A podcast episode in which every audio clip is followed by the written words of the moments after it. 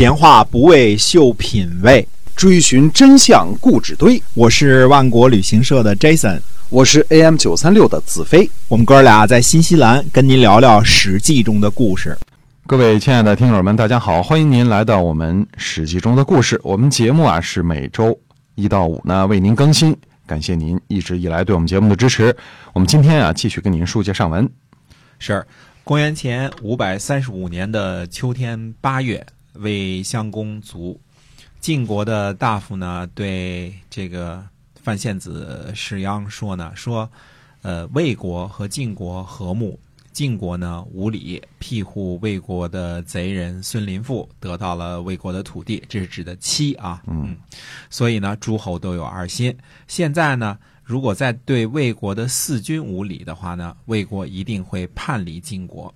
那范献子呢就把这话呢对韩起说了，韩起呢认为这话说的很对，就派范献子呢去魏国吊丧啊，并且呢把妻归还给了魏国。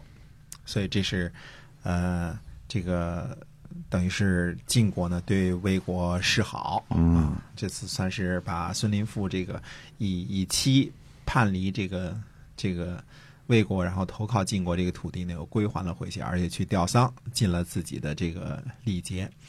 魏国呢派齐鄂呢去周王室也去告丧，而且呢请求死后的这个诰命。那么周景王呢，呃就派简成公去魏国吊丧，并且呢赐给这个啊这个魏襄公啊，嗯褒奖的命令。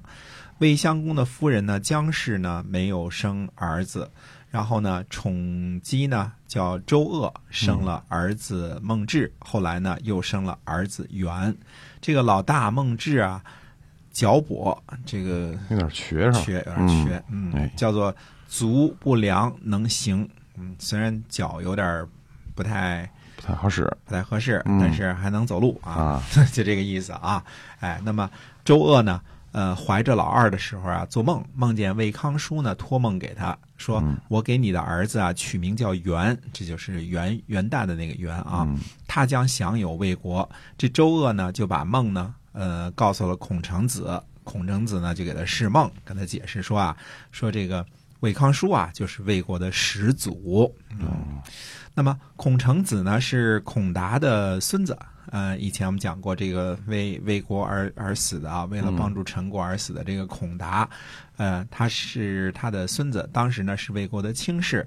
那么这个大臣呢，孔成子呢做梦，梦见魏康叔呢托梦给他说要立元啊，就是呃说要让让他的儿子啊孔文子和史朝的儿子呢史狗辅佐他。史朝呢也梦见魏康叔呢托梦给他说要立元，让他的儿子史狗和孔达的曾孙，这是这这俩人说的是一回事啊。那辅佐史朝呢就把这梦呢告诉了孔成子，俩人这梦呢一下就对上了，对吧？对，完全说的一样嘛。那么孔成子呢又用这个《周易》占卜，把占卜的结果呢就给史朝看。那么史朝说呢说元想啊这个。这个原想呢是这个《周易》当中的话啊，那么说这有什么可怀疑的？这个“元”呢就套用了这个公子这个名字这个“元”。孔成子说呢说说不是应该立长不立幼吗？那史朝说呢说魏康叔给他取的名字，那他就算年长了。嗯，就这个老大呢是个不健康的人，不能列于列宗。不能算年长，而且呢，卦中的爻辞说呢，叫立健侯，这也是《周易》当中的话啊。立健侯就是这个得立一个健康的这个人做继承人啊。如果立了孟志呢，那只是立了后嗣，哪里称得上是健呢？那么，呃，算卦呢是吉祥的。呃，周武王呢就听从孟境，才讨伐商纣的。为什么我们不听从孟境呢？那么。腿脚不便利，就应该待在家里。诸侯呢，主社稷，临祭祀，领导人民，侍奉鬼神，怎么可能待在家里呢？呃，这样呢，其实对他们俩人呢都有好处。就该待家里待家里，对吧？该去祭祀的去祭祀，啊，这不是很好吗？于是呢，孔成子呢就立了元，这个呢就是卫灵公。卫灵公呢被立为国君的时候才五岁，之后呢又做了四十二年的君主。在春秋晚期的政治当中呢有很大的影响力啊。呃，卫灵公呢娶了宋平公的女儿，叫南子，是大美人儿啊，而且颇有艳名。呃，他还有个非常有名的这个这个谁啊，这个卫灵公啊，还有、啊。还有个有有名的断背，嗯叫米子瑕。男朋友，男朋友，对、嗯哎对，那韩韩非子寓言当中呢，给他编了个故事，这故事特别特别有名啊，得跟大家念叨念叨，这是故事啊。嗯。那么韩非子这故事说呢，说米子霞啊深受卫灵公的宠爱，米子瑕的母亲生病呢，他就缴国君的这个命令，就驾着国君的马车出宫。那么卫灵公就说呢，说米子瑕真孝顺啊，嗯，嗯他这个宁可这个驾着国君的这个呃马车深夜出宫啊。